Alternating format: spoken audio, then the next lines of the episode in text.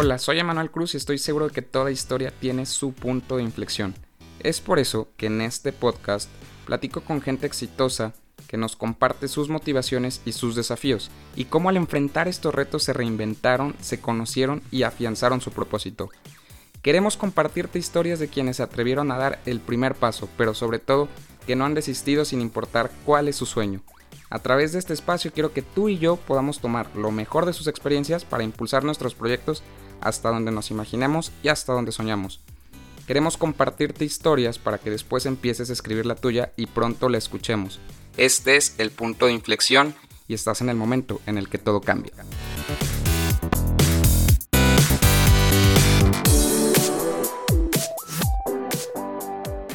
Bienvenidos a El Punto de Inflexión. Un viernes más, esta semana con un invitado muy especial. Ya tenía varias semanas tratando de, que coincidieran nuestras agendas para poder tener esta plática muy interesante.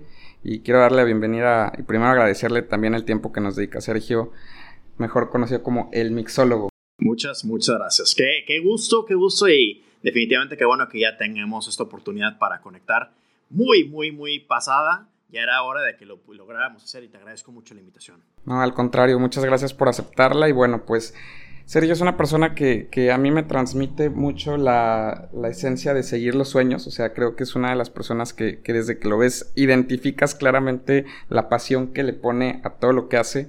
Y me gustaría empezar platicando precisamente de ese punto, Sergio, en qué momento empezó todo este esta aventura y cómo un poquito de tu historia, de cómo desde los inicios. No, por supuesto, por supuesto. Pues mira, yo estudié mercadotecnia. Entonces, para mí siempre fue muy interesante pensar en términos de, la psicología de las personas y por qué comprábamos lo que comprábamos, por qué nos gustaba lo que nos gustaba. A fin de cuentas, siempre buscando el por qué detrás de una decisión de compra, eh, una esencia detrás de cómo nos identificamos y conectamos con marcas, con productos, con todo eso. Y justamente al graduarme tuve la oportunidad de obtener una oferta de trabajo me fui a Estados Unidos como director de mercadotecnia de un grupo de restaurantes, Northside Group.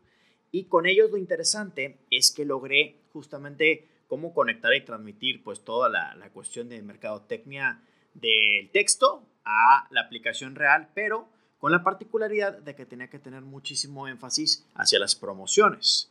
Las promociones en ese caso se regían no necesariamente en un restaurante, lo sabes bien, por cuántos platos pides, sino por cuántos vasos pides de algo. Entonces me tuve que aprender rápidamente esa cuestión inherente de cuestionar el por qué las personas pues, tomaban lo que tomaban, cómo lográbamos que tomaran un poquito más y sobre todo que tomaran con intención.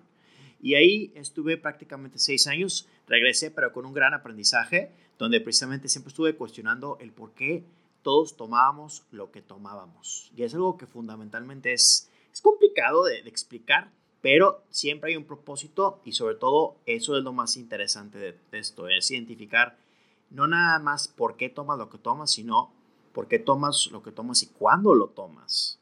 O sea, hay que darle realmente un giro para que entendamos cómo identificar ese tipo de cuestiones tan particulares que definen el momento en el cual elegimos qué va a nuestro vaso y cómo vamos a compartirlo. Sí, sumamente interesante. Y cómo, si pudieras entonces describirte tal vez tú en un, en un drink, ¿en cuál, cuál crees que te describe mejor?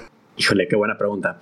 Yo pienso que yo me siento más bien como un whisky sour porque yo creo que tengo esos elementos inherentemente clásicos, porque la verdad es que sí me gusta respetar mucho la estructura de algo que es pues dulce y con cierto añejamiento, porque es lo que hago con las ideas. Las ideas surgen y todos dejamos que se sienten un buen rato, como en una barrica, que agarren un poquito más de consistencia, que se vuelven más complejas, más interesantes, pero me encanta la parte pues de una curva que es tanto fresca, un poquito dulce, y creo que es una bebida que realmente tiene todas las texturas de una forma muy interesante, muy respetuosa, que siempre tiene tanto la parte de algo que originó con muchísimo tiempo, que tomó pues su tiempo de fecundación, pero que se logra convertir en algo que a fin de cuentas refresca y que pues también es relevante para las tierras norteñas. ¿Tú eres oriundo de, de Monterrey? Así es. Entonces eso, eso explica el por qué lo, lo, mencionabas ahorita también como de, de las tierras norteñas. Y en toda esta travesía, ¿en qué momento empieza este pues el branding, ¿no? De, del mixólogo. ¿Cómo fue que, que llegaste a ese punto Pues te comento algo muy interesante. Fue un secreto que tuve guardado por muchos años. Yo, desde que comencé profesionalmente en, esto, que fue más que nada gracias a una invitación de parte de unos amigos para ser parte del Grill Master hace unos prácticamente cinco años, yo me uní como pues amateur, feliz, para decir, bueno, vamos a, a refrescar a todo el mundo de forma un poco interesante en este concurso. Y sorpresa, acabamos siendo grandes campeones y se convirtió esto en una cuestión donde afortunadamente y, bendecido empecé a recibir muchas invitaciones de chefs y de personalidades en el mundo gastronómico local y regional. Y pues ahí comenzó a evolucionar el concepto detrás, no del el mixólogo, sino de mí como persona que era pues un apasionado de, de esa búsqueda de sabores. Y te digo, a fin de cuentas, de de cómo lograr conectar psicológicamente con un perfil de sabor que funcione y se origine en la gastronomía. Y hace poco más de tres años yo decidí registrar esta cuestión del el mixólogo, pero apenas la lancé al mercado hace prácticamente un año. ¿Y por qué me tardé tanto? Es lo que todo el mundo cuestiona. Yo por mucho tiempo quería alejarme de la palabra de mixólogo o mixología de una forma muy abierta y muy particular precisamente para que todos cuestionáramos no tanto el concepto que, aunque usted no lo crea, no es una palabra que siquiera exista o sea reconocida por la Real Academia Española, no lo es. Es una palabra que todos tenemos como que un semblante y tenemos una, pues un entendimiento, pero a quien le preguntas qué es un mixólogo o qué es la mixología, realmente va a ser pues una respuesta muy diferente a la que te dé cada quien. Y esa es parte de la belleza del por qué decidí dejar que se gestionara un ratito en la mente de todo el mundo el concepto de mixología, predicando más que nada que para mí es realmente una extensión de, de la gastronomía donde logramos conectar a eh, la cuestión organoléptica con todos los sentidos para que realmente potencialicemos una experiencia culinaria. Para mí va por ese lado. Es un estudiar, es un fecundar este tipo de ideas, es un multiplicarlas, pero siempre buscando cómo potencializar toda la cuestión de los sentidos, ¿no? Para que sea algo muy personal, muy único, que conecte. Y ya hace un año dije yo, ok, pienso que ya logramos suficiente tiempo para que se gestionara esta idea, que se movilizara, que todos pues incursionamos de una forma u otra en la conversación detrás de qué es la mixología. Y ahora sí ya definí un camino muy particular, que si tú lo ves como el mixólogo, no es para nada una cuestión donde yo me esté coronando como la persona o autoridad máxima en el tema, porque no me considero para nada tal indicador y me considero una persona que tenga esa posición. Realmente no es para nada mi, postura, sino que yo me considero el mixólogo porque estoy siendo simplemente uno de esos eh, misioneros dentro de esta gran aventura culinaria, a ver si la defino, pero que tiene una filosofía que se extiende a el hashtag que uso en todo lo que publico, que es que todos somos mixólogos. Entonces, al momento que yo digo que soy el mixólogo, pero que todos somos mixólogos, pues ahí conectan los puntos rápidamente para que entiendas que lo que estoy predicando es un mensaje de mucha unión y de mucha comunidad, porque realmente eso es lo que tenemos que tener. Y ahora más que nunca es impresionante cómo ha multiplicado y explotado este sentir de poder crear. Porque si hay algo que he aprendido en este tiempo de encierro, en general es que todos estamos dándonos cuenta de la cantidad de talentos que tenemos y la capacidad para poder realmente transformar las cosas en casa y con una facilidad impresionante.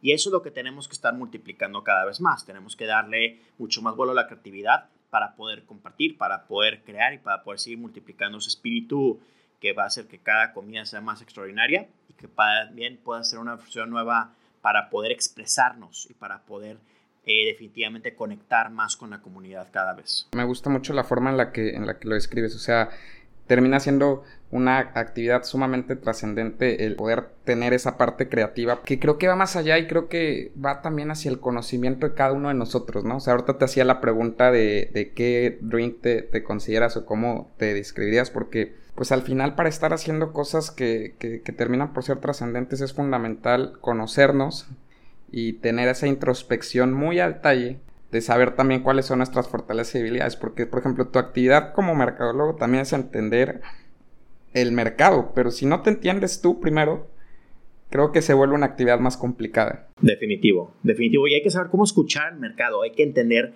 que el dedo en el pulso de las mentes de todo el mundo definitivamente es algo que es, es una evolución constante y no podemos detenernos, por eso tiene que ser realmente lo que hagamos con pasión, a lo que, que nos permita capacitarnos cada vez más, aprender cosas nuevas todos los días. Yo siempre he dicho que el peor día de la vida o el día que todo se acaba es cuando dejamos de aprender.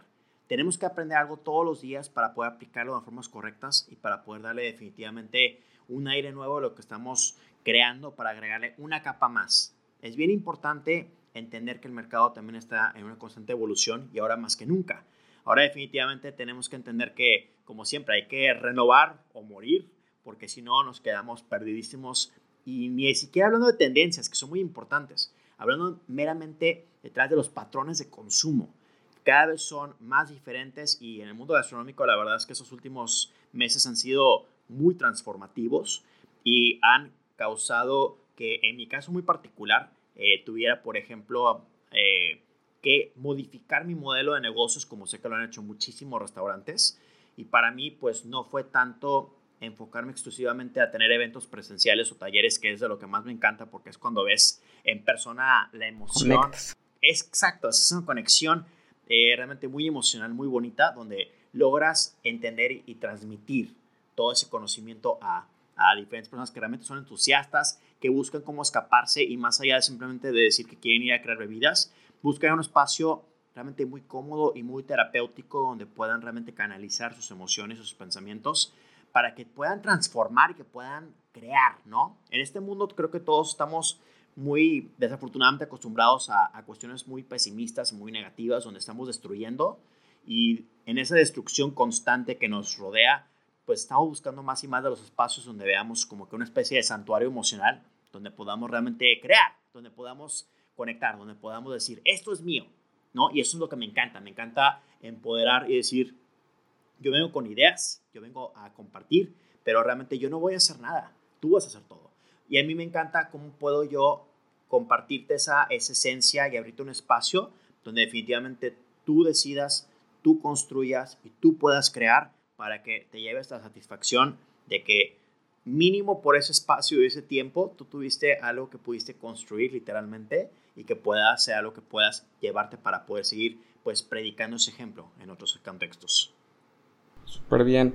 Y quisiera pedirte aquí como una recomendación o, algún tip que, tú, que te haya servido y que nos puedas compartir de cómo entender y cómo escuchar al mercado, porque creo que es una de las cosas que, que bueno, cuando también las personas que, que deciden emprender, sea cual sea al final, creo que todas las actividades que, que conllevan ese emprendimiento, es súper importante entender al mercado y no tratar de imponer lo que tú crees sí. en lo que son las necesidades. ¿Y cómo es que tú llevas esa, ese proceso para, para poder escuchar de mejor manera al mercado y las necesidades que tiene? Qué buena pregunta.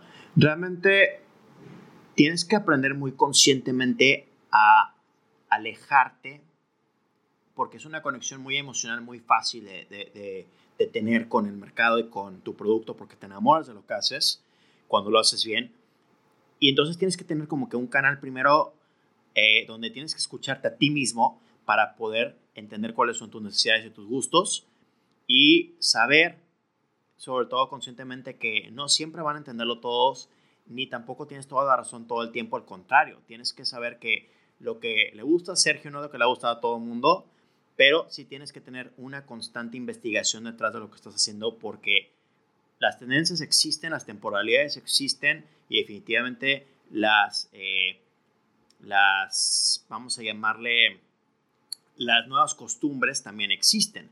Y hay que saber justamente cuál es la evolución que existe dentro del mercado para poder entender no nada más cuáles son las nuevas patrones de consumo, de sustentabilidad o de eh, respeto al origen de los insumos, sino también entender precisamente cuáles son los patrones de consumo que existen por temporadas, por cosechas, por sabores, por ingredientes, pero con un enfoque donde vamos a estar preguntándole también al mercado, porque la investigación de mercados es muy importante. ¿eh?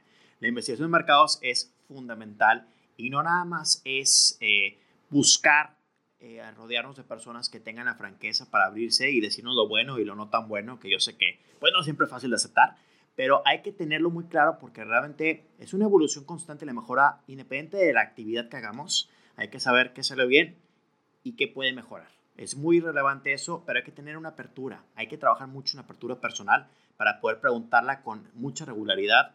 Hay que también tener la facilidad, y gracias a las redes sociales ahora más que nunca, es de cuestionar al mundo y decir, oigan, levanten la mano y voten, ¿no? ¿Qué les gusta? A o B, B o C, C o D. Pero hacerlo con cierta regularidad para que sepamos justamente hacia dónde va el pulso del mercado en términos de gustos, de, en términos de mejoras, que es importantísimo. Y sobre todo, hay que tener mucha, mucha apertura para poder entender eh, definitivamente cómo alejarnos y ser muy objetivos a la hora de poder crear algo. Porque créeme que definitivamente es muy fácil caer en la trampa de decir, me gusta a mí y a todo mundo le tiene que gustar y trabajar contra eso, pero eso es lo más desgastante que puedes hacer.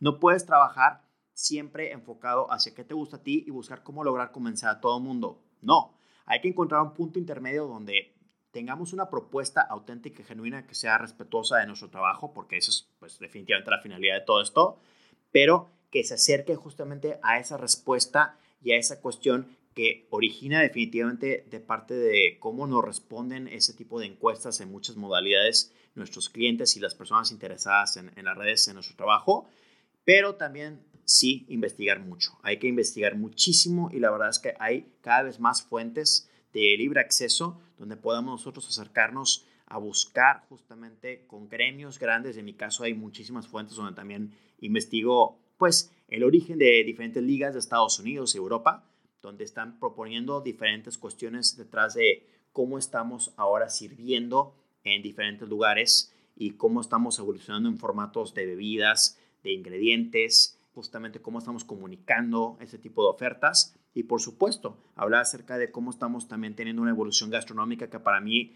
es pues definitivamente la raíz de ser de, de mi trabajo. Es decir, porque estamos ahorita de repente enfocándonos más a comida un poco más casual o que tenga tintes de este tipo de, técnicas o de preparaciones, que es lo que va a afectar directamente mi trabajo final y mi propuesta. Después de todo esto, recapitulando y dentro del tiempo que llevas en, experiencia, tanto con este proyecto como en general también en, en, las actividades que has tenido antes, ¿cuál consideras que es tu máximo punto, o sea, tu mayor éxito? Sabes que el mayor éxito tiene que mucho que ver con lo que acabo de comentar ahorita, que es el aprender a desprenderte de el yo.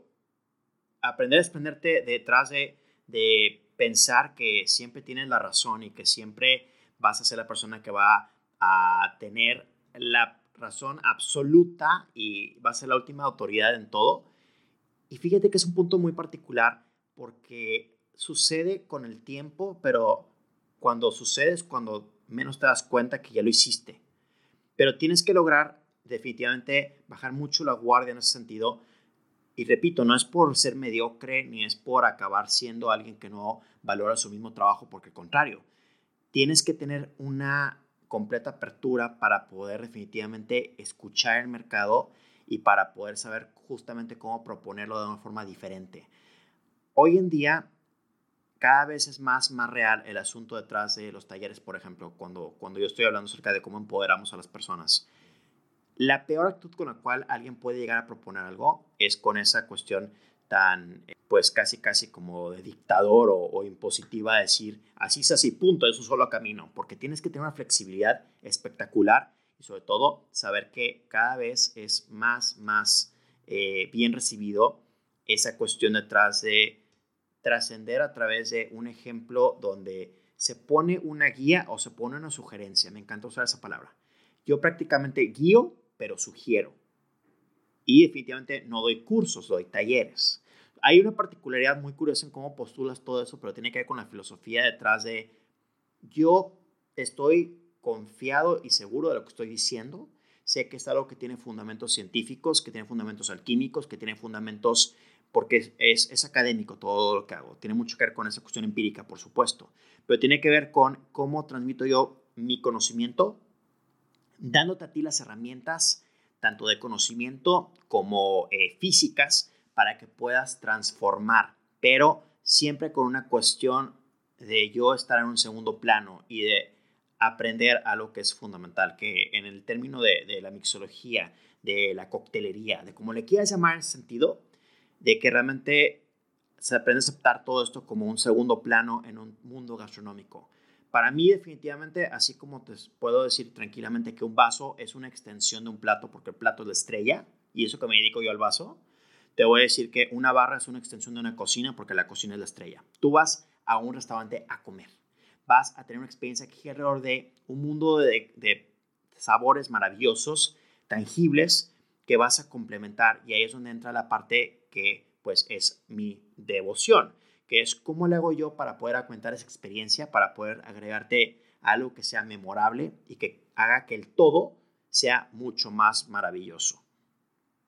Pero eso tiene que ver con el aceptar que yo no soy la estrella, que yo no soy la persona que está al frente, que mi plato no va a ser lo que va a empoderar y va a sublimar el trabajo que hay detrás de una experiencia culinaria. No puede ser así, al contrario, lo va a mejorar, lo va a catapultar y en términos planos va a ser lo que va a generar un ticket promedio mayor, que esa es la cuestión comercial que es relevante detrás de mi profesión. Yo quiero que vayas a poder tomar definitivamente muchos más vasos contra muchos más platos, porque es simplemente lógico. Sin embargo, tienes que tener mucho esa cuestión de reducir la soberbia, reducir eh, esa cuestión de sentirse un sabelo todo, por decirlo en términos muy burdos que desafortunadamente todos como que nos acongoja como humanos que somos, ¿no? Es susceptible y la verdad es que queremos sentirnos muy en control y muy como que sí. sapiondos en ese sentido, pero no puede ser el caso. Tenemos que tener una apertura muy, muy grande que tiene que ver con el reto pues inherente en muchos de nosotros o muy nato, de decir, despréndete un poco, toma un par de pasos para atrás y simplemente sé cómo eres, pero con una sensibilidad para poder estar muy abierto y que realmente permitir que el trabajo brille. Me encanta la pasión con la que describes cada una de las partes de, de lo que conlleva tu trabajo, o sea, realmente lo transmites y creo que el punto que tocas de la humildad es sumamente relevante y a veces es el factor diferenciador entre poder abrir los ojos y darnos cuenta que hay algo que no estamos haciendo tan bien y seguir topando con oh, la misma piedra, ¿no? Entonces creo que Creo que es un éxito muy relevante el poder llegar a ese nivel de, conciencia y humildad, de, reconocer y, de apertura, de que eso también creo que, nos hace crecer día a día porque cuando tenemos la humildad estamos siempre abiertos a escuchar lo que las otras personas, el ecosistema en el que estamos nos, nos dice y nos da señales para ir aprendiendo. Absolutamente, absolutamente. Y créeme que esa palabra no la uso. Yo sé que es humildad, pero lo uso más que nada en términos de decir, ¿sabes qué? Hay que ser reales, hay que ser muy aterrizados, hay que ser simplemente humanos. Nos equivocamos y nos vamos a equivocar y no tiene nada de malo. De repente, muchas veces creo que tenemos tanto miedo a equivocarnos o a no ser 100% perfeccionistas, que todos tenemos afortunadamente, creo que cada vez más engranados eso, que perdemos justamente de vista ese factor de error que existe y que es la mejora continua, que es la parte precisamente detrás de cómo puedo yo seguir mejorando y cómo puedo exigirme más a mí mismo. Pero si no estamos dispuestos a escuchar esa parte detrás de te equivocaste en esto, puedes mejorar en esto, y de saber que va a pasar y no tiene nada de malo, pues nunca vamos a aprender, nunca vamos a poder ser más.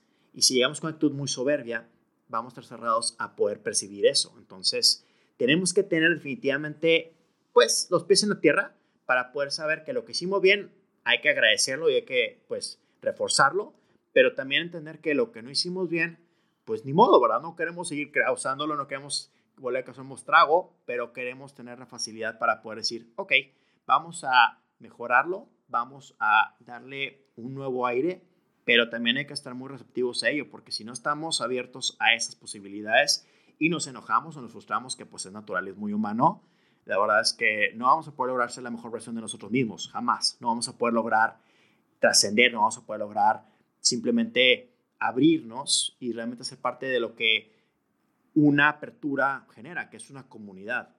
Sí, y creo que me gustó mucho ese punto que dices, o sea, de realidad, porque también es válido cuando reconoces que algo lo estás haciendo bien y, cuando partes de, ese, de esa definición de realidad es tanto hacia lo bueno como hacia lo malo.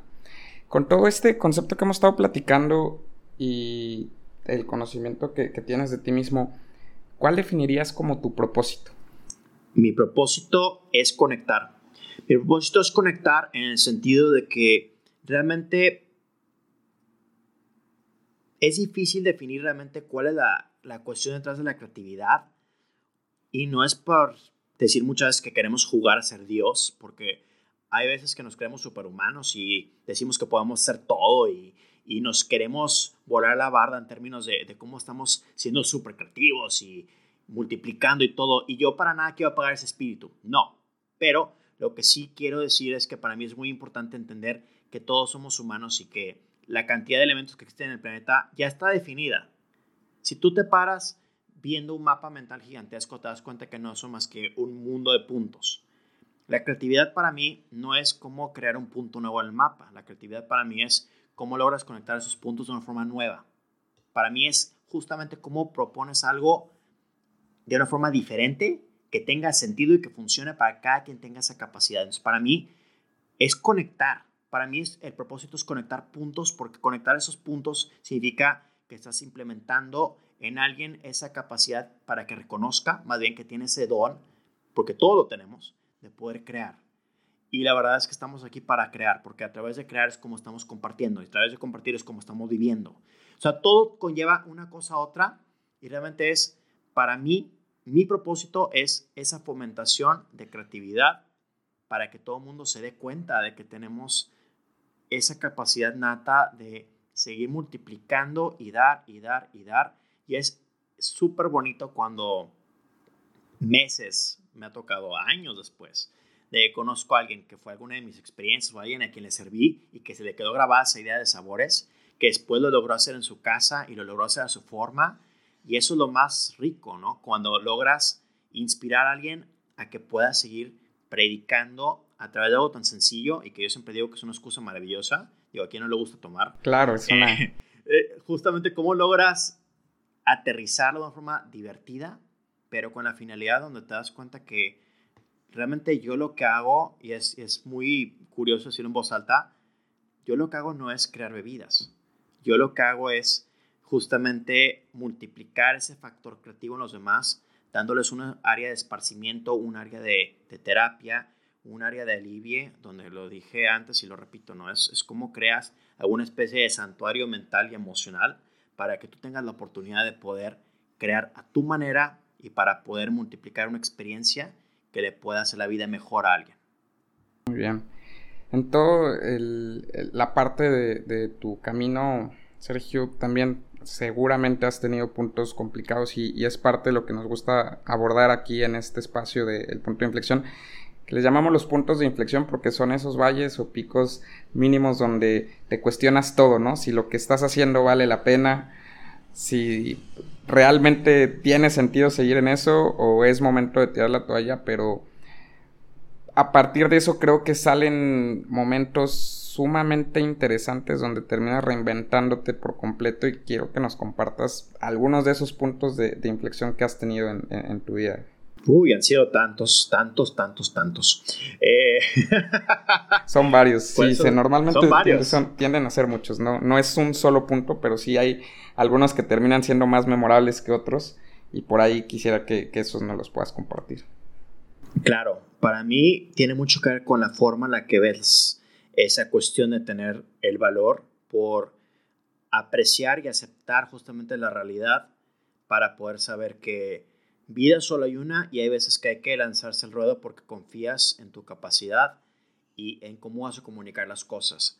Y fíjate que es tan reciente como hace poco menos de tres meses que de un día para otro yo sé que el mundo se nos fue de cabeza a muchos y es una cuestión donde también tuve que lograr aprender rapidísimo cómo cambiar mi vehículo de comunicación para que lograra seguir conectando con mi mercado, con mi público y que no dejara de ser relevante para sus vidas. Cuando de repente tus clientes, y esto nos ha pasado a todos independientemente de lo que hagamos, se van a cero de la noche a la mañana, es eh, una cuestión donde vamos a, a realmente a cuestionar nuestra aportación al mundo comercial, ¿no? O sea, hacia cuál es realmente el valor de mi trabajo. Y ahí más allá de verlo como un producto final, pues te das cuenta que lo que tienes que hacer es que tienes que cuestionar cómo lo transmites y cómo puede ser que llegue a tu cliente final. Si tu cliente final ya no está en los restaurantes, tu cliente final ya no está en los centros de eventos, sino que está en casa, está esperando ver cómo seguir eh, esperanzado y cómo no dejar que caigan sus emociones y cómo seguir eh, sintiendo esa conexión espiritual con todo el mundo que lo rodea, pues tienes que aprender, y eso es uno de los grandes retos más recientes que tuve, cómo seguir hablándole a ese mercado sin dejar a un lado todo lo demás. Y la realidad es que para mí fue algo muy trascendental y muy interesante el ver cómo ir moldeando mi mensaje para poder seguir generando contenido. Hay que generar contenido valioso, relevante. Hay que seguir generando productos que puedan apoyar esa causa como herramientas, porque me gusta mucho la palabra de herramientas. Hay que proveer al mundo de herramientas, hay que proveer al mundo de habilidades para que puedan seguir explorando nuevos caminos y de nueva cuenta con una guía que les pueda ir inspirando, plantando un par de semillas mentales a través de videos, a través de podcasts, por supuesto, a través de diferentes métodos y vehículos que sean realmente accesibles, que sean atenibles y que permitan justamente que logremos conectar eh, en todo este mundo como una gran comunidad gastronómica donde precisamente los retos de esa división que surge muchas veces a través de una recesión general, pues causan que todos nos volvamos un poco más dispersos, pero cuando realmente encuentras la voz correcta para poder conectar todas esas ideas y hacer que lleguen al usuario final en vez de hablarle a todo el mundo a través de un escaparate donde casi casi te sientes como pues tras bambalinas y tras 25 cortinas y escondido porque eres nada más un concepto de un artículo que está en un menú de bebidas prácticamente, pues sí es interesante cuestionar la capacidad que tienes como comunicólogo en cierta forma para poder realmente tener una oportunidad y conectar en forma muy directa. Sobre todo, tiene que ver con esa parte tan interesante de tener una comunicación directa y una conexión one-on-one -on -one que tiene a ser tan fácil como mándame un correo, mándame un mensaje directo, mándame lo que quieras. Y tener esa facilidad justamente de aterrizar mucho, mucho lo que consideramos ahorita o hoy en día más que nunca como la competencia. La competencia es algo que, pues yo creo que todos tenemos una idea muy general detrás de qué significa para cada quien. Y no nada más es la persona que me quita los clientes porque tiene la misma capacidad de, de producción que uno. No lo es. La competencia tiene que ver con factores que van mucho más allá de un poder adquisitivo, que van que ver con el factor más importante de todos y el más valioso, que es el tiempo. Y el tiempo es algo que tenemos que cuestionar mucho porque la realidad es que el recurso más valioso que nos hemos dado cuenta que tenemos contadísimo cada vez más es el tiempo, no es el dinero. Y muchas veces se confunde una cosa con la otra, no, es el tiempo. Y el tiempo tenemos que saber cómo invertirlo sabiamente en algo que nos nutra, en algo que nos haga ser mejores, en algo que nos permita desarrollar habilidades y en algo que podamos nosotros realmente darle vuelo. Y es un reto muy fascinante como yo también pienso que he logrado convertir mi tiempo en algo mucho más valioso para mí y que logra impactar a más personas, porque lo que necesitamos entender es que una de las cosas más importantes que tenemos, independiente de cuál sea nuestra función en el mundo mercantil, es cómo logramos impactar a mayor número de personas de una forma trascendental, porque esa es la misión de la vida. Y en esa parte del tiempo, cuando empezamos Estamos ahorita grabando en el contexto de a distancia y, con el tema de la pandemia que nos ha obligado a, adaptarnos a muchas cuestiones. Que gran parte de eso también ha sido cómo organizar nuestro tiempo. Y cómo haces para, o cuál es la forma en la que tú buscas sacarle el máximo provecho a cada minuto, a cada segundo que tienes. O sea, qué, qué métodos de organización haces, o sea, cómo priorizas tus actividades ¿Qué, forma práctica nos puede recomendar para poder lograr eso? Esa es una pregunta muy cargada. para mí, eh, la organización, créeme que soy una persona muy desorganizada. Yo soy de los que tiene la forma desorganizada, organizada de ver el mundo. Es para mí como cuando es el mugrero. Yo sé dónde están las cosas. Yo soy este tipo de persona. Escribo mucho. Me encanta escribir.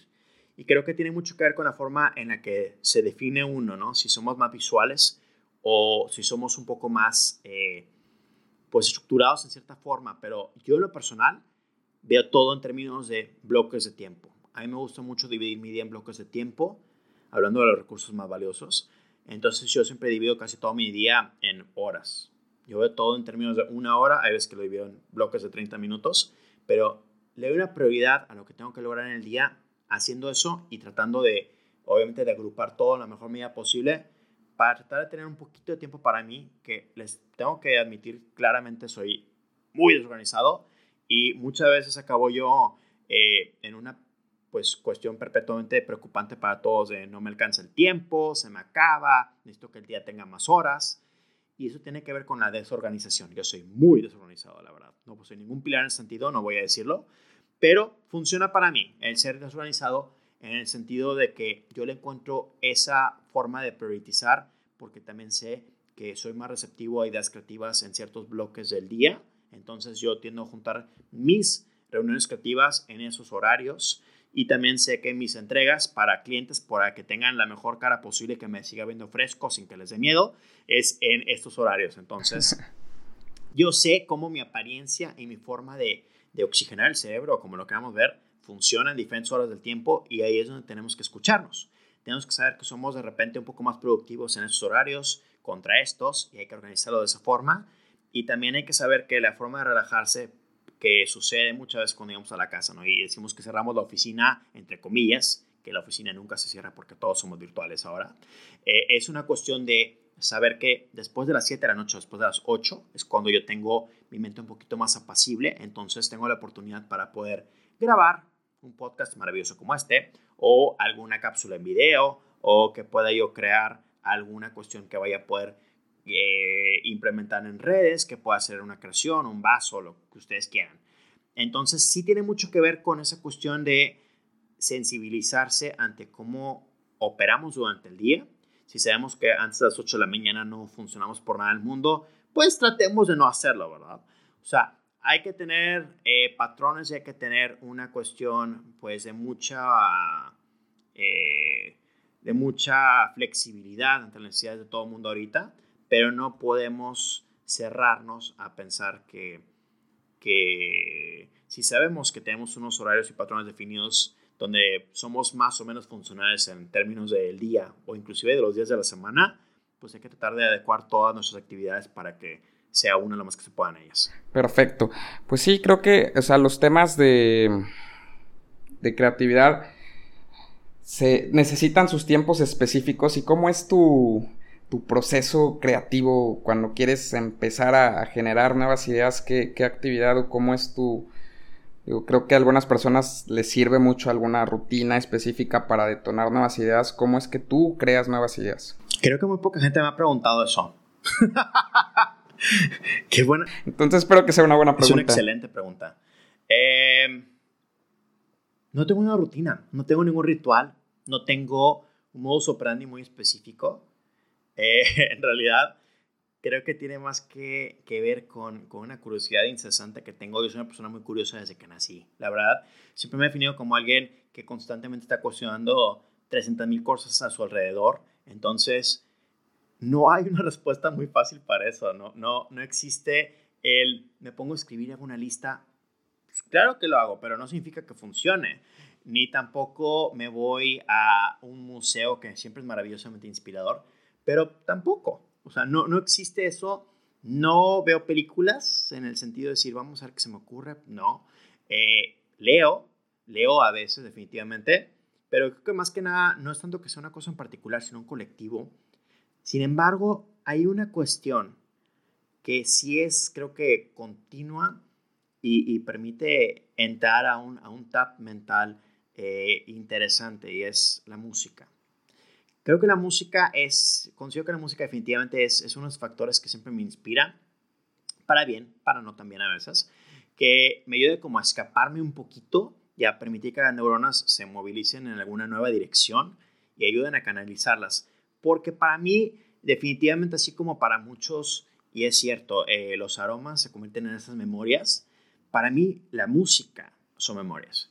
Y conecta de una forma muy particular eh, emocionalmente hablando, el escuchar música como buen melómano, eh, sin ninguna razón de ser, hasta la música más banal del mundo, la más absurda, se convierte de repente en un catalizador de ideas, porque justamente empieza a pensar en los ritmos, ¿no? Y realmente las frecuencias neuronales son patrones, también son ritmos.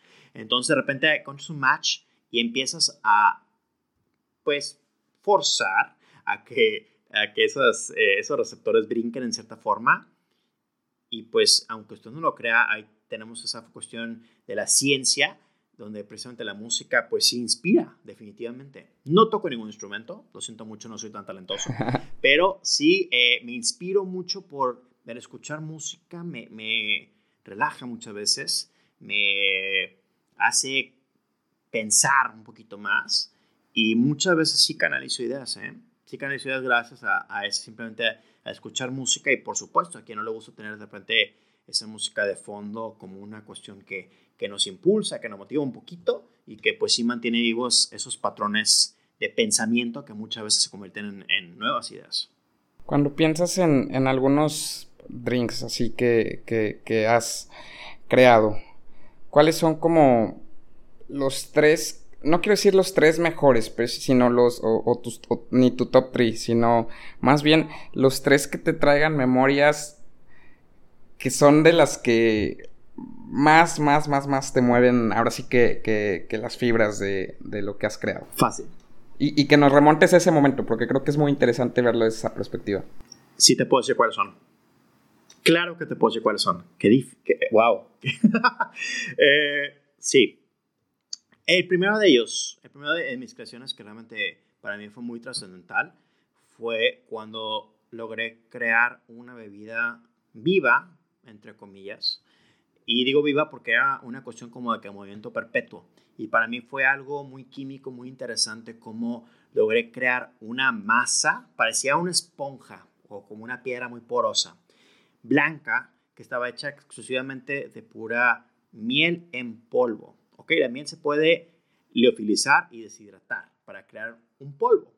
Cuando tú reconstituyes todo eso y haces una plasta gigantesca, se convierte en una piedrota porosa blanca. Eso lo avientas a algo que tenga mucha efervescencia, cualquier cuestión de mineral potencializada, y la misma masa hace que gire. Entonces empiezas a girar esa cosa, la dejas, y el punto donde haya menos densidad se vuelve para arriba y después para abajo. Entonces Parecía una bebida que tenía una piedra blanca que se estaba deshaciendo en movimiento constante. Era una cuestión muy rotativa, muy, muy macabra, pero visualmente era fascinante. O sea, yo estaba, me quedé hipnotizado como por cinco minutos, todavía recuerdo eso. Y fue un experimento muy interesante, muy valioso y que afortunadamente gracias a mis queridos amigos de la revista Residente la inmortalizamos, porque yo creo la, la sección de mixología para esa revista culinaria gastronómica y este fue, fue lo que pudimos inmortalizar y fue fascinante. Esto fue hace dos años. Otra hora eh, a eso hubo también la creación de una bebida que a mí me encantó porque fue una bebida que, que también fue creada para un, un muy querido amigo. Eh, y Héctor Cortés en su momento tenía eh, un restaurante llamado Rivites y ese Rivite tenía diferentes eventos temáticos. En uno de ellos lo que creamos fue una bebida que cambiaba de color. Y el cambiar de color en una cuestión transformativa en un vaso es algo fascinante que no todo el mundo espera. Y a pesar de que en mecánica no es tan complicado, porque de nuevo cuenta todo tiene que ver con alquimia y con esos balances eh, bioenergéticos, fue una cuestión muy bonita tener una bebida que se transformara de color porque fue una bebida que creamos, deja tú que fuera una bebida para adultos, una bebida para toda la familia. Afortunadamente, ahí buscando una amplitud muy grande de, público, logramos crear una bebida que, eliminando el componente justamente, si no me equivoco, de mezcal, fue una bebida que era perfectamente aceptable para toda la familia. Entonces la servimos para muchísimas eh, decenas de personas y había niños con una cara de felicidad porque te das cuenta que estaban valorando el contenido dentro de un vaso y que estaban teniendo una conexión muy bonita con el trabajo de un mixólogo que pues usualmente piensas que es exclusivamente para alcoholes y destilados y no lo era. Era una cuestión totalmente no alcohólica que a mí me fascina también predicar porque eso es bien importante. Es bien importante saber que la mixología no tiene que ver con alcohol, la mixología tiene que ver con una cuestión de conexión de sabores a un paladar que sea respetuoso. Entonces, qué padre poder predicar con un ejemplo que no incluyera alcohol forzosamente y que lograra trascender en generaciones más pequeñas que llevan a empezar a apreciar mucho más la creación dentro de un vaso. Y eso tiene que ver totalmente con cómo logramos que pues, la labor de uno sea mucho más trascendental. Y la tercera, que pienso yo que fue la que me puso en el mapa gastronómico, por decir así. Eh, fue una creación muy inspirada que después se convirtió en algo que se emuló muchísimas veces y que ahorita yo con una tranquilidad te puedo decir que yo sé que fui la primera persona que hizo esto. Eh, en el 2015, yo fui el, primer loco que decidió desempolvar un elemento llamado el carbón activado. Y el carbón activado eh, es la cosa menos glamorosa del mundo. El carbón activado es un elemento que usaban las abuelitas para curar esos dolores estomacales en los 50s, que se quedaba empolvándose en la esquina de una farmacia horrible, es una arenilla negra, no tiene nada de gracia, es el remanente de las cáscaras de coco quemadas, es vegetal, es horrible, es un elemento una tierra negra, pero que tiene de mágico? Tiene de mágico el hecho de que tiene una consistencia eh, muy reactiva, sí, pero también muy uniforme, es un color intensamente negro, es una arenilla que es muy fácil de transformar y cuando sabes cómo usarla correctamente te puede generar una textura maravillosa en el paladar que permite justamente que sea más receptivo eh, toda la cuestión degustativa de las pupilas a otros sabores. Entonces ayuda a que afines más tu paladar. No afecta a los sabores en sí, pero desintoxica. Hay tantas virtudes maravillosas que existen en este elemento que la verdad es que pues el color negro, como lo asociamos tanto con la cuestión sofisticada y elegante, es muy fácil explotarlo. Y en este caso yo lo que tuve fue un reto muy interesante porque conseguí como patrocinador en su momento a la Champagne Veuve Clicquot. Entonces como parte de la casa Moet me dijeron, vamos a crear una bebida que sea realmente interesante y trascendental. Y cabe destacar que esto lo hice en el marco de la cosa menos, menos, menos esperada del mundo, que fue conseguir un patrocinio para el Grill Master, justamente. Entonces, entre el mundo de parrilleros, que estábamos todos tomando whisky, cerveza por mayor, de repente decidió aparecer el niño loco con el champán, ¿no? Ok. Y se me ocurrió que la forma más interesante de presentarla con intención para poder tener una nota que fuera pues realmente reflectiva y que tuviera mucha lógica con el paralelo de la parrilla y el carbón fue usar literalmente el carbón. Y en este caso, el carbón activado lo transformé en una emulsión con miel de agave, pero se veía tan, tan hermoso porque lo que tenías era una copa en la flauta de champán eh, brutal con la Veuve Clicquot Bruts, pero la servía a través de eh, un filtro natural, que en este caso fue justamente una orquídea Cymbidium. Las orquídeas tienen una cantidad de azúcares muy interesantes y muy complejas en el bulbo central. Entonces imagínate tener una flauta con champán, meter un bulbo de orquídea y bañarlo con esa carbón activado, con la emulsión negra. Se veía increíble porque todo se pintaba de negro, se convertía en una especie de nube negra que no afectaba el sabor, se filtraban los azúcares naturales de la orquídea y le daba una textura impresionante. Era crear una champán auténticamente negra y evidentemente pues era algo que se veía mucho más ad hoc en un mundo de parrilleros que llegar simplemente pues a servir champán sola, ¿no? Entonces impresionante. Y esa fue, creo que mi primer gran hit después de esa cuestión de implementar el carbón activado y ver que tuvo tanto éxito. No dejé de hacerlo por dos años hasta que yo también dije hasta aquí llegué. Decidí dar un, un respiro a, a, esa tendencia o a ese uso realmente tan lógico de un elemento muy orgánico, muy natural. Y ya para cuando me di cuenta, pues ya estaban usándolo muchos centros de consumo, ya se convirtió en algo muy habitual y ahorita la barra que tú quieras preguntarle que tenga alguna bebida negra, te aseguro que más seguramente que no todo el mundo está usando el carbón activado. Y ahí sí tengo que decir que fue por culpa de, de una idea que, que, afortunadamente surgió hace casi cinco años en esta mente que está hablando ahorita, que sonó muy, muy ridícula en su momento, pero la verdad es que es otra cosa que también logras aprender con el tiempo. Hay ideas que suenan muy ridículas, muy absurdas, muy fuera de lugar, pero si no arriesgas no ganas nada. Y tenemos que tener mucho esa cuestión de de querer aventarse un poquito, ¿no? Hay que ser un poco atrevidos con intención y con propósito, porque la realidad es que en el momento que, dejamos de, crear, eh, dejamos de vivir. Tenemos que tener esa parte tan relevante siempre de buscar el qué más, de buscar algo diferente, de, de querer dar más de lo que podemos entregar, porque si nos topamos, hasta ahí llega nuestra cuestión de poder crear y la verdad es que suena muy fuerte, pero la verdad es, que ahí, llega nuestra vida profesional también. O sea, no podemos detenernos, no podemos enfrentarnos, porque retos siempre va a haber.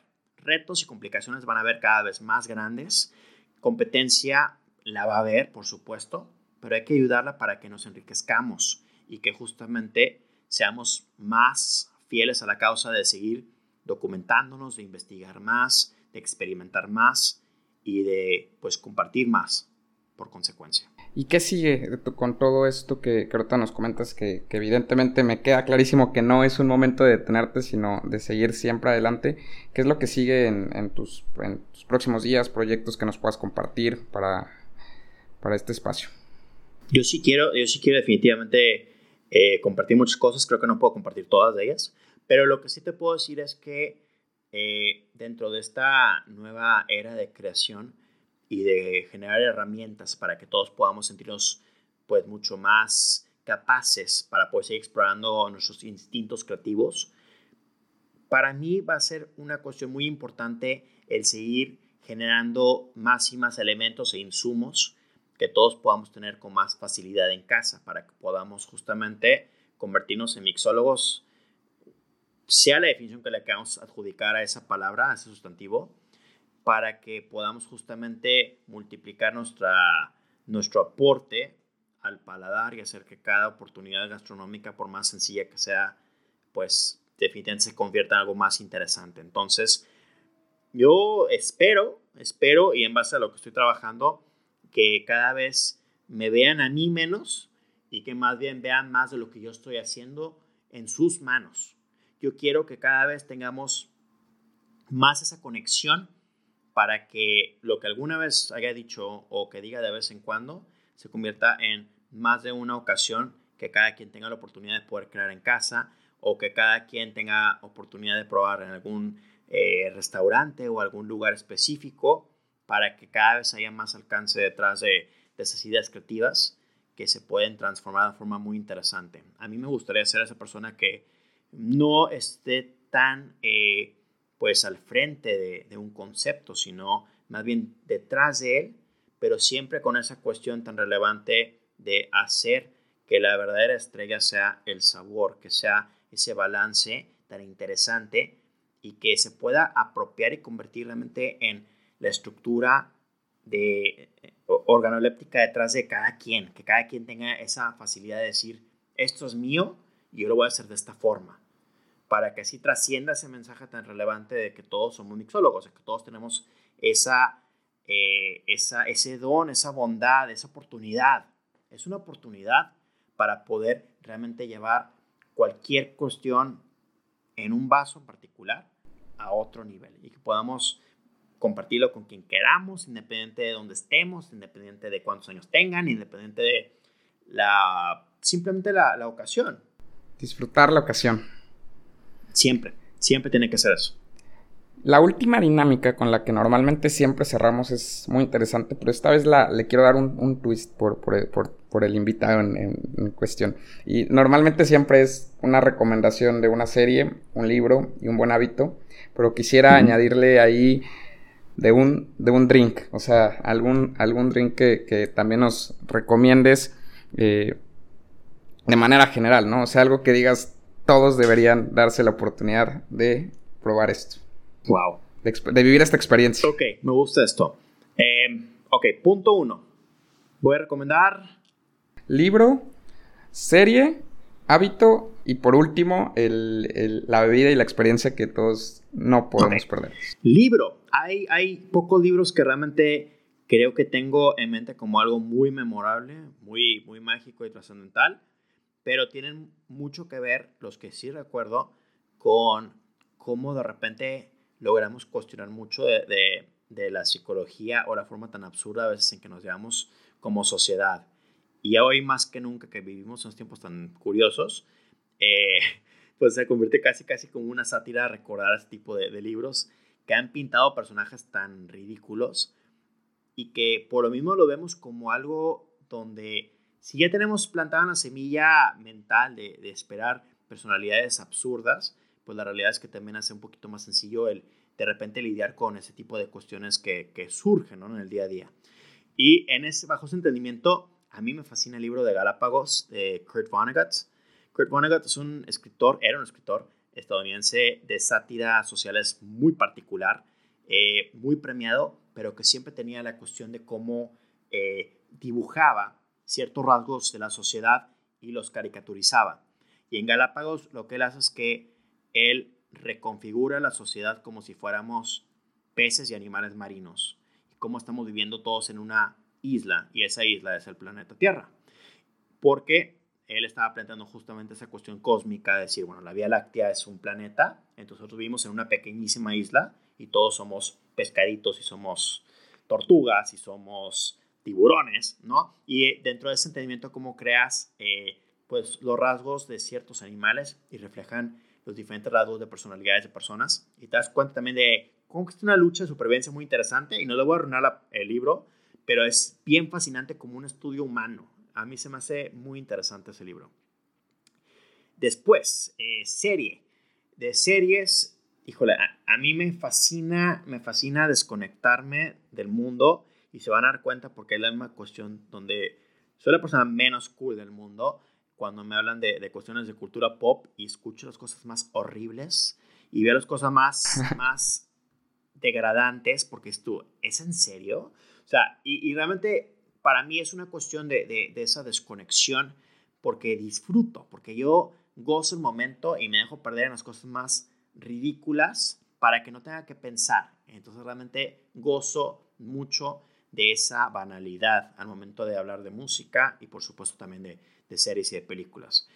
Bajo ese precepto, no lo van a creer, pero hay tantas series que, que me plantaron ese chip creciendo y definitivamente como, como buen miembro de la generación X, a mí me fascina, me fascinaba ver en MTV y hasta la fecha, me fascinaba ver programas como Beavis and Butthead y Daria. O sea, son programas tan ridículos, pero que de nueva cuenta se convierten en estudios muy particulares. Años después te das cuenta de la psicología detrás de ellos, de la sociedad y de los diferentes rasgos que existen en cómo interactuaban ellos con los demás personas que los rodeaban.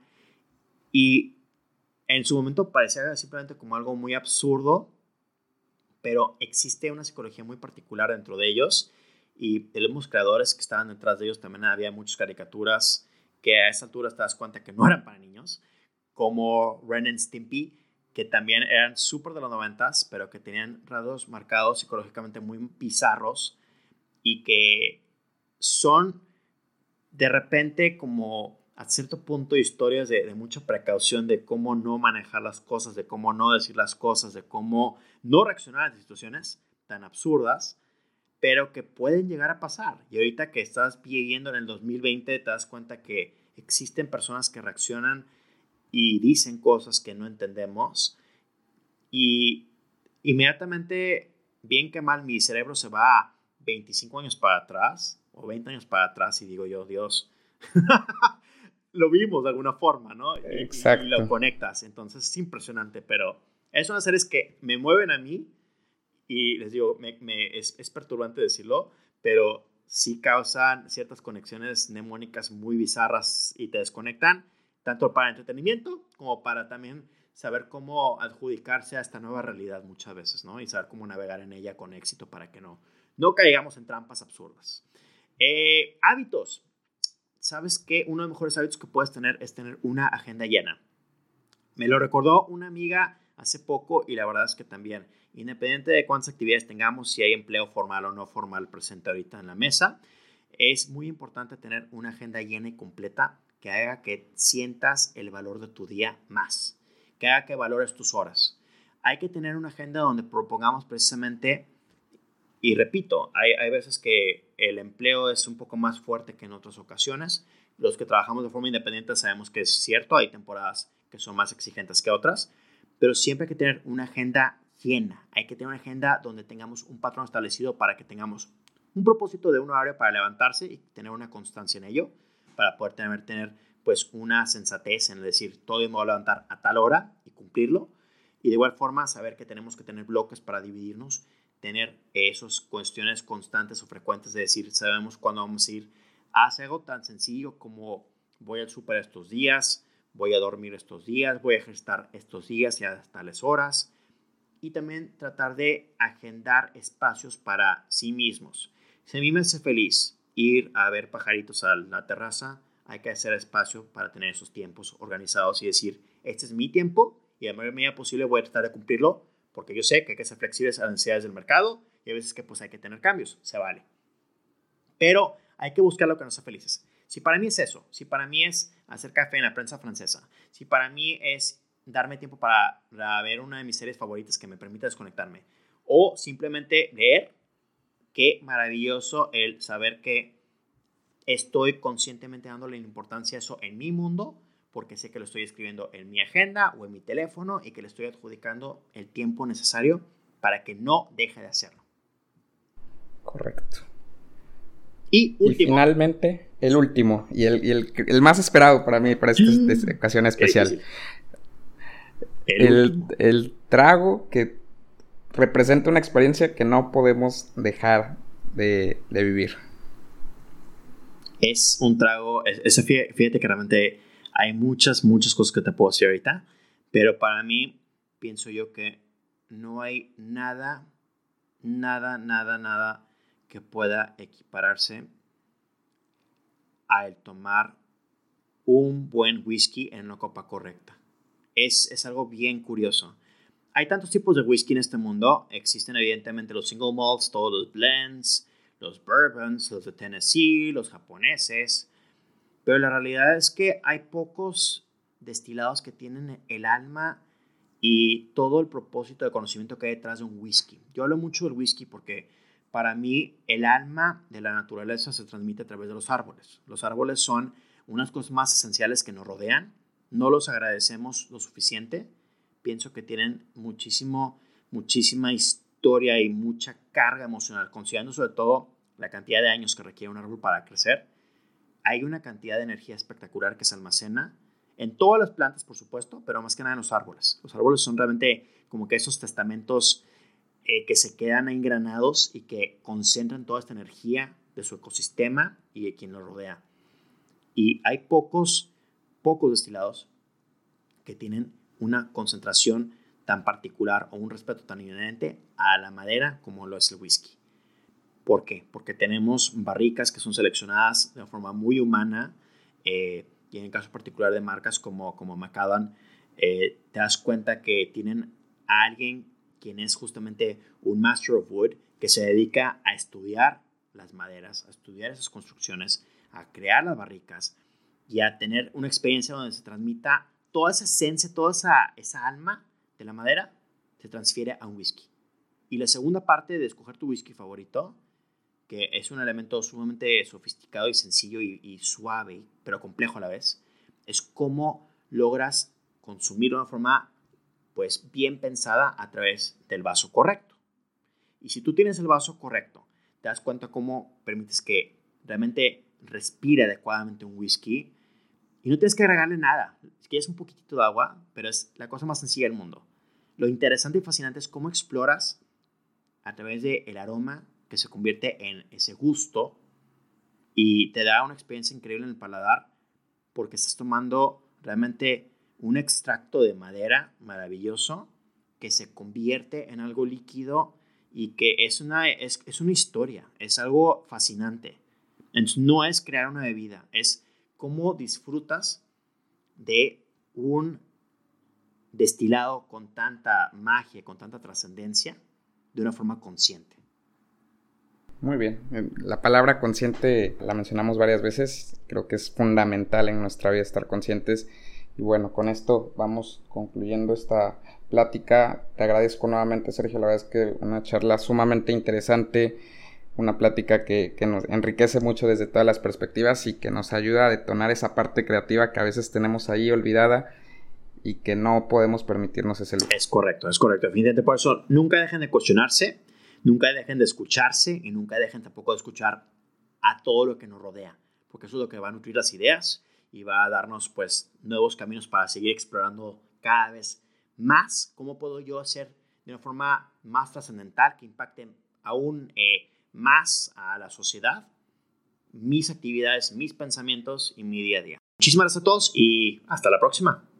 Muchas gracias por escucharnos un viernes más en el punto de inflexión. No se olviden también de seguirnos en redes sociales y compartir este contenido con sus amigos y con todos aquellos que sepan que les puede interesar escuchar estas historias de éxito y empezar a escribir la suya. En Instagram nos encuentran como el punto guion bajo podcast y en Facebook como el punto de inflexión. En las próximas semanas estamos preparando cosas muy padres e interesantes, no se las pueden perder, así que síganos la pista en redes sociales. También les compartimos la cuenta de Sergio, lo pueden encontrar en Instagram como el mixólogo. Hay muchas cosas de contenido también muy interesante que él está preparando. Muchas gracias nuevamente y recuerden que esto es el punto de inflexión. Nos escuchamos el próximo viernes.